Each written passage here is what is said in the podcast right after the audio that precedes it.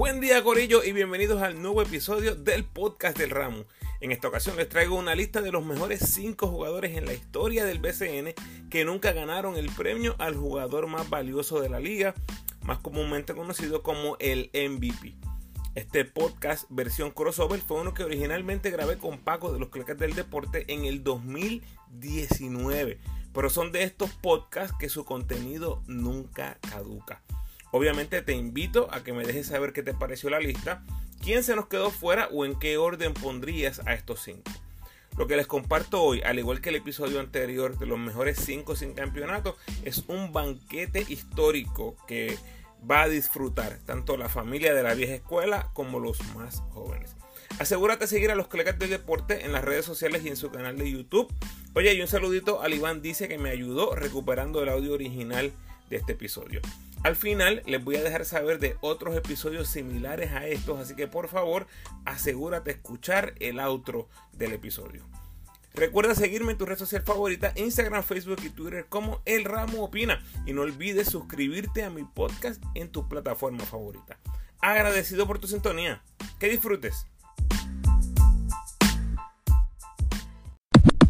Bueno, en esta ocasión vamos a hablar de jugadores estelares, jugadores que eran una bestia, hacían de todo en la cancha para hacer que sus equipos ganaran, pero nunca ganaron el jugador más valioso.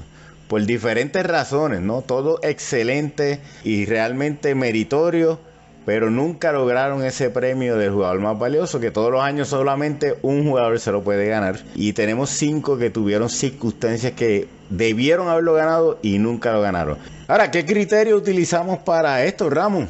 Bueno, le exigimos un mínimo de 10 temporadas a, los jugadores y que no estuvieran activos. ¿Por qué? Porque si tú, están activos todavía tienen el chance de ganar el premio. Así que los que están en esta lista están retirados eh, y tienen más de 10 temporadas en el BCN. Y vamos a empezar en la quinta posición. Ramos, uno de tus jugadores favoritos, uno de los jugadores favoritos de la afición puertorriqueña, un jugador que estaba dispuesto a jugar la posición que hiciera falta, el rol que hiciera falta, tanto en los vaqueros de Bayamón como en el equipo nacional. ¿De quién estamos hablando, Ramos? Jerón Minci, 22 temporadas en el BCN, ganó tres campeonatos sus números de por vida, 17 puntos, 8 rebotes. Eh, para todos los, analistas, uno de los mejores 5 power forward en la historia del BCN. Nunca, Paco, nunca se ganó un MVP. Jugó mundiales, jugó olimpiadas. O sea, no es que jugó mundiales, es que jugó cinco mundiales, récord histórico de los puertorriqueños. Eh, en el equipo nacional, número uno en la historia de la selección con 36 juegos en mundiales. En el BCN era un matador, pero nunca se le dio a Jerome Minci ganar el jugador más valioso del torneo. Y, el valor de Minci era increíble, era un jugador que reboteaba mucho, defendía mucho, tiraba el triple, hacía todo lo que su equipo necesitara ganar y nunca fue el jugador más valioso. Eh, aún con tres campeonatos, aún con unas temporadas increíbles, eh, siempre eh, había un jugador que cada año lo opacaba. Increíble, ¿no? Pero Jerome Messi nunca ganó el premio a jugador más valioso.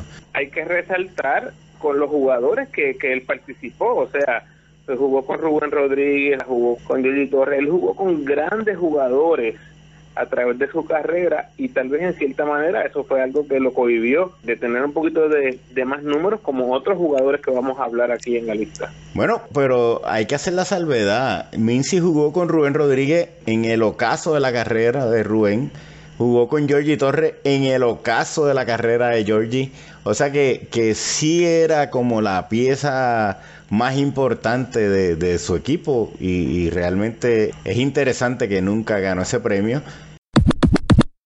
Y, otro jugador que jugaba por encima del aro, de, los mejores eh, brincos en la historia del BCN, y no solamente brinco, los números increíbles de ese jugador que era conocido eh, como Cachorro Santiago. Háblanos de Cachorro para, para los que no, no lo conocen, eh, la, la, juventud que no conoce el juego de Cachorro Santiago.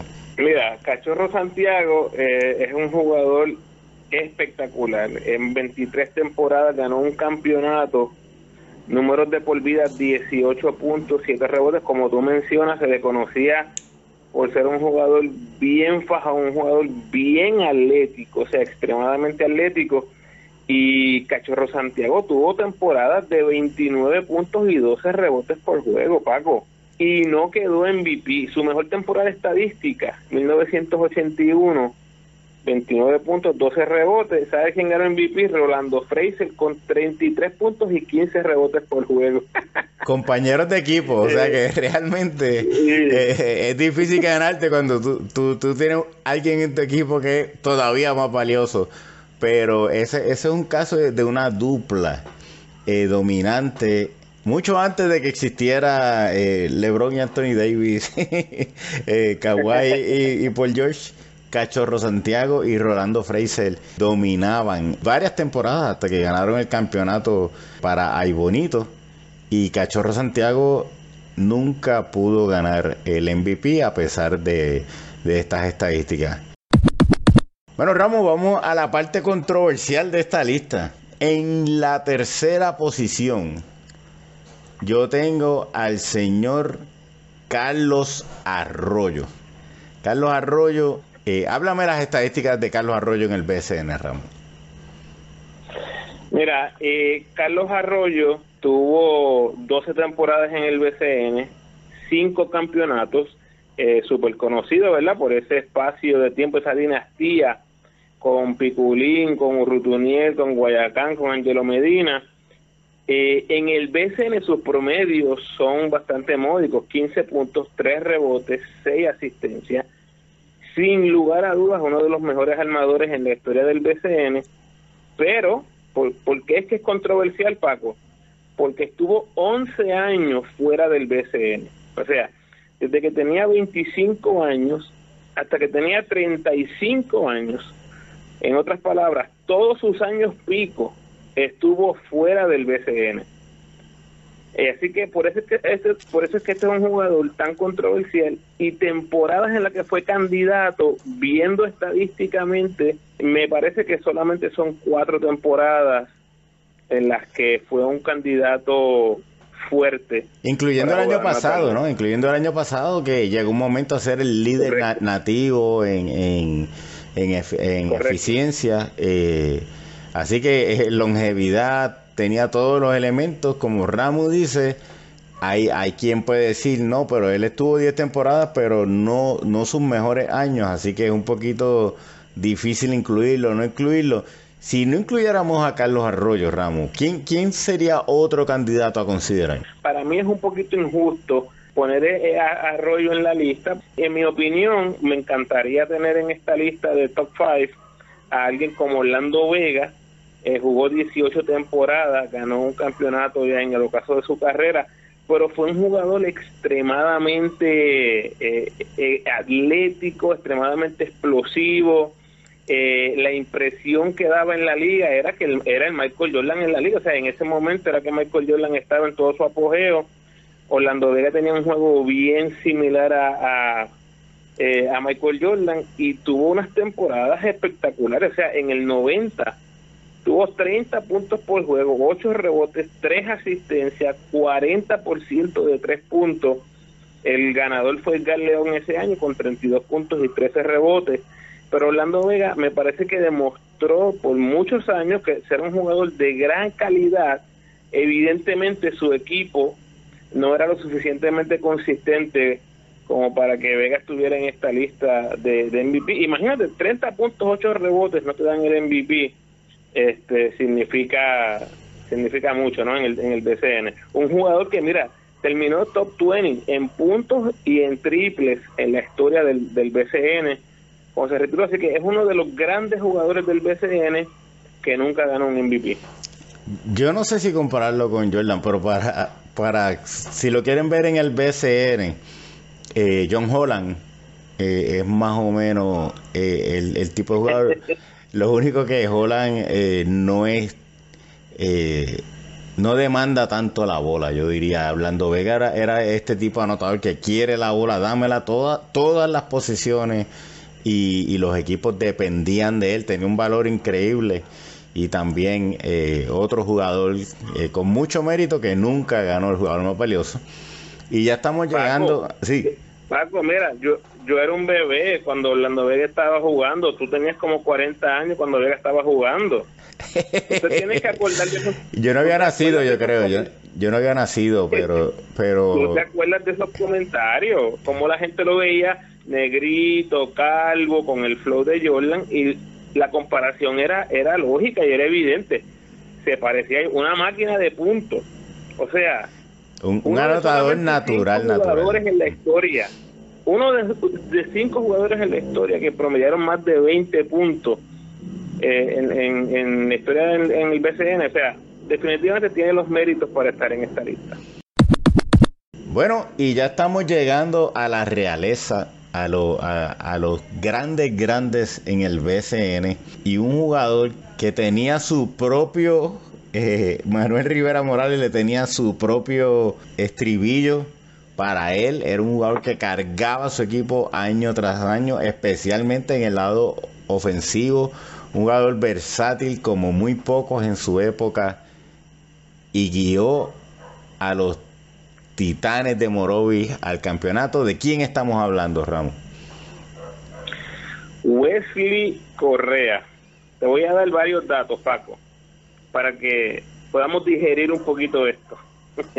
De por vida, 22.7 rebotes y dos asistencias en 17 temporadas. Es uno de solo cinco jugadores que promedió más de 20 puntos en su carrera en la historia de la liga. Se une a Jordi Torre, a Raymond Dalmau, Quijote Morales y Orlando Vega que acabo de mencionar. Obviamente no estamos contando los refuerzos que han, estado brevemente en, en, la liga. Número 13 en puntos en la historia. Y dentro de los primeros 17 en esa lista es el jugador que menos partidos jugó, con 441 promedió doble dígito en puntos en 15 de 16 temporadas. O sea, aún en el ocaso, en esa última temporada promedió 9 puntos, lo que fue su última temporada en el DCN. En el 87, 30 puntos por juego, 9 rebotes, 3 asistencias, 94% del tiro libre. Tiró 127 tiros libres y falló 7 veces. 50% de 2 puntos, 38% de 3 puntos. O sea, tuvo unas temporadas absurdas, estadísticamente hablando. Esa que te hago mención del 87, 30.9 rebotes, 3 asistencias, falló 7 tiros libres.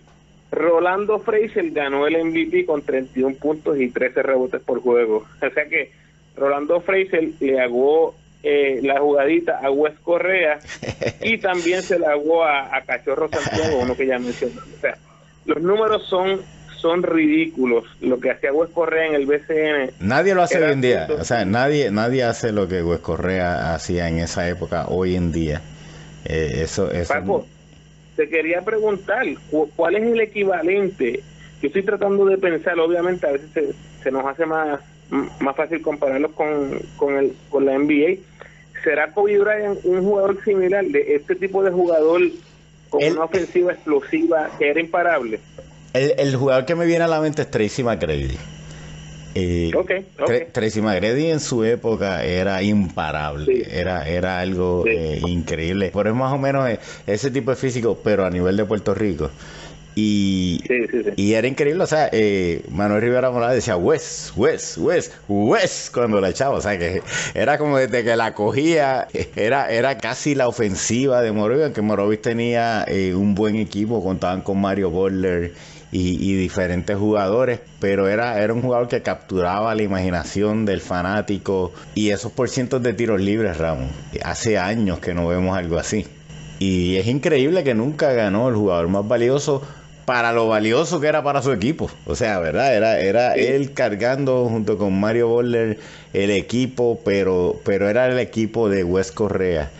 Y, nunca lo ganó. Eh, es de las cosas eh, Interesante. Y, estamos viendo muchos jugadores de esta época porque esa época estaba dotada de muchos super jugadores, ¿verdad? Que, que, que como tú dices, o sea, tú tienes una temporada de 30 puntos por juego, pero hubo otro que tuvo una temporada de 32 puntos por juego. Cualquiera de esos, cualquiera de esos jugadores hoy en día hubiera ganado unánimemente el jugador más valioso. Mira, estoy, estoy contigo. E, el hecho de que Mario Butler estaba en ese equipo tiene que haber sido un factor bien grande. O sea, hemos visto cómo eh, cuando tenemos esas dos estrellas en, en equipo es bien difícil eh, que se le haga, ¿verdad? Para, para ganar un premio así. Así que yo creo que esa esa presencia de Boller, y no es que Boller era un buen refuerzo, es que era un refuerzo ridículo, era absurdo. Yo creo que eso tiene que haber sido el factor principal para que West Correa nunca ganara un MVP. También era, estaba en la misma época que Quijote Morales, que Rolando Fraser, o sea, eran jugadores que dominaban eh, en esa época, o sea que también es como cuando tú jugabas en la época de Jordan, también era no era muy fácil, por más buena temporada que tuviera, eh, ganar, ganar los MVP, pero Wesley Correa, número 2 en nuestra lista. Y antes de llegar a la número 1, vamos a mencionar algunos nombres notables que tampoco ganaron el jugador más valioso, pero tuvieron méritos, pero no llegaron en los primeros cinco, pero están con mérito. Mencióname algunos de esos nombres. Mira, algunos de los candidatos, y es que tuvieron temporadas excelentes. Tenemos a Juan Trinidad, que tuvo varios años con tremendas temporadas.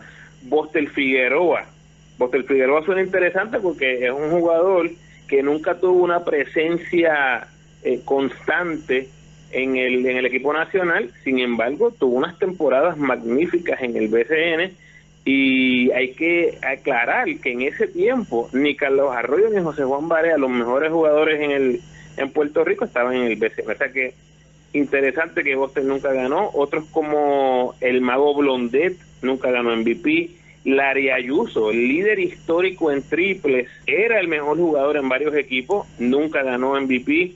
Joe Hatton tuvo unas muy buenas temporadas. Tito Ortiz, Angelo Cruz y Butch Lee, que también en un momento dado Butch Lee tuvo unas tres temporadas magistrales. Son algunos de los jugadores más destacados que nunca ganaron el MVP. Todos ellos tienen un MVP menos que Ansel Guzmán. Así que este. Y, que figulín increíblemente. Y que figulín. bueno, y ahora el número uno en la lista de los jugadores que nunca ganaron el jugador más valioso es un jugador que estuvo en el cuadro inicial de un mundial. Es un jugador que ganó tres campeonatos en 16 temporadas con muchísimas finales y realmente eh, es bien difícil por números entender el impacto, pero jugador tras jugador de su época, que uno le preguntaba quién fue el mejor jugador con quien tú jugaste, mencionaban a quién Ramos. Fico López, el gran Fico López, como tú mencionas, se le dieron un premio, básicamente un All World Team, mejor point en, la, en, el Mundial del 90. Yo creo que hay una cosa que hay que destacar y es que sus años picos, sus mejores años, los jugadores que dominaban en la liga eran Giorgi Torres, Fraser, Butler, Edgar León, James Carter, Bobby Río. Y las estadísticas nunca resaltaban a la esta porque no era un jugador que anotaba muchos puntos. Pero ¿por qué? Mario Quijote Morales, uno de los mejores jugadores en la historia del BCN, estaba anotando veintipico de puntos por juego todos esos años de Fico. Fico era un jugador extremadamente consistente. Durante esos 11 años que, te menciono, prácticamente promedió 15 puntos, 6 rebotes, 5 asistencias, sin mucha variabilidad. Y yo creo que esto habla mucho más que, que los números. Esto dice que Fico entendía su rol y que Fico sabía que Quijote era la mejor opción para que este equipo ganara, que las tirara este Quijote. Y yo creo que eso dice mucho de él, del desprendimiento que tenía como jugador. Nunca lo vi jugando en su prime, pero me parece que es un jugador que no tenía ego, eh, un jugador que le encantaba compartir el balón, que le encantaba ser mejores a sus compañeros, que son cosas que obviamente no se ven en las estadísticas, pero que son súper valiosas para los jugadores y para los coaches. Y las batallas, o sea, Fico, uno veía a un Angelo Cruz y uno dice, pero ¿cómo Fico lo va a el día? Eh, Angelo es muy rápido para él, cuando daba un Bobby Río, pero siempre buscaba la manera, siempre organizaba el juego, siempre veía todo, era, era lo que llaman un coach en la cancha, ¿no? Era, era este, este eh, jugador que todo dirigente quiere, los logros están ahí, el respeto de sus compañeros ahí, que en paz descanse eh, Fico López, como tú mencionas, era la época de Quijote Morales. Quijote Morales sí ganó varios premios de jugador buen valioso. Es difícil tú ganarte ese premio si hay alguien en tu equipo que la gente considera que es el mejor jugador de toda la liga.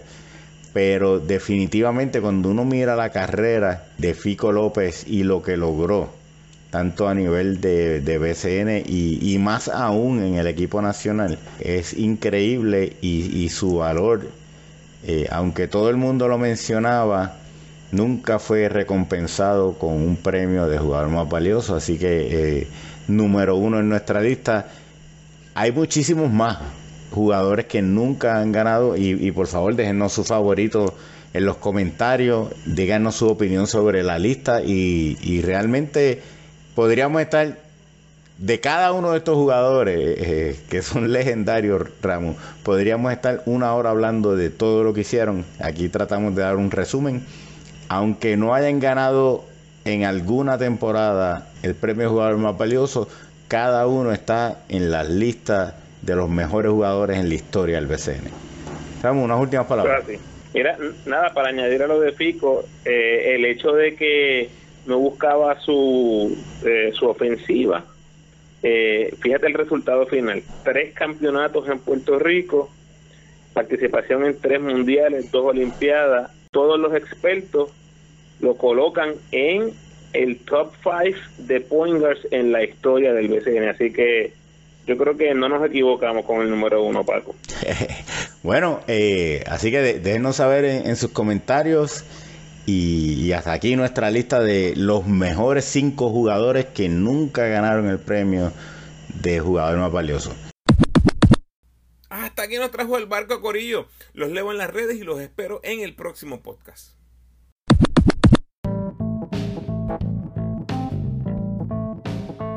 Gracias por sintonizar mi gente y gracias al Cleca Mayor Paco por colaborar en este episodio. Por favor, déjame tus comentarios en el post de este podcast, ya sea en Facebook, Instagram, Twitter o Spotify, y ayúdame compartiendo este episodio en tus redes sociales y con todos los fanáticos del BCN que conozcas. Al inicio les comenté que les iba a decir los episodios similares a estos que les iba a recomendar. Bueno, pues aquí están. Eh, y por cierto, todo lo grabé con pago de los clecas de deporte. Busca el episodio 28, donde hablo de las tres temporadas más dominantes que he visto en el BCN. También busca el episodio 33, donde escogemos a los mejores 5 que nunca jugaron con la selección de Puerto Rico. Asimismo, en el episodio 101 escogemos a los mejores 5 dúos en la historia del BCN.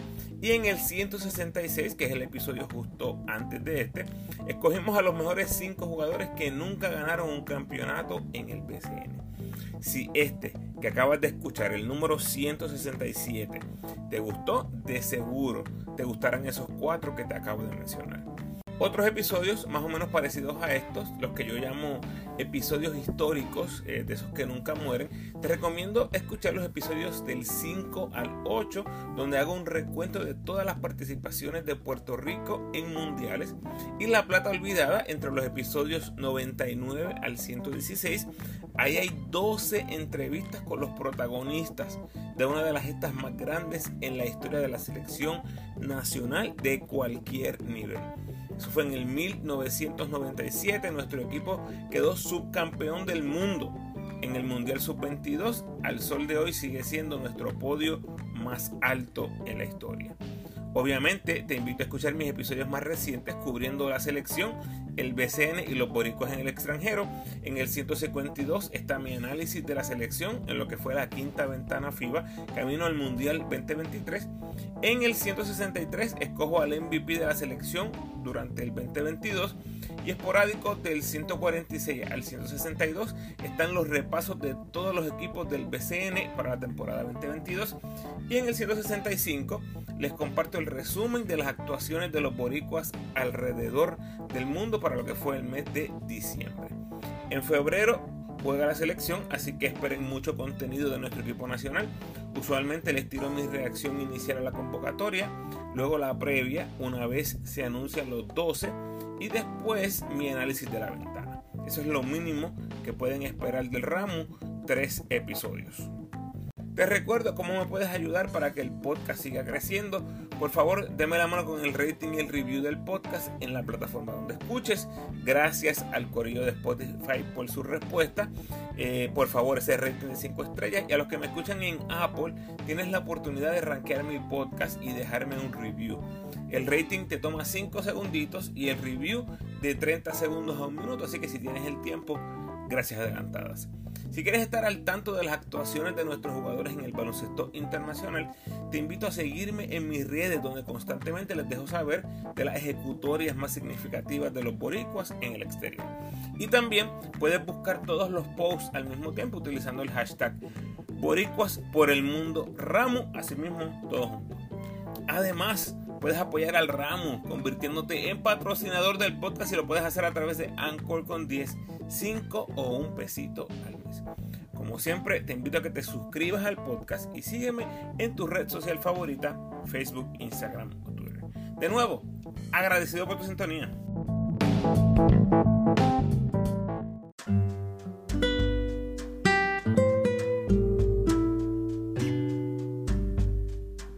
El pensamiento de hoy. Sepárate de las personas que te faltan el respeto.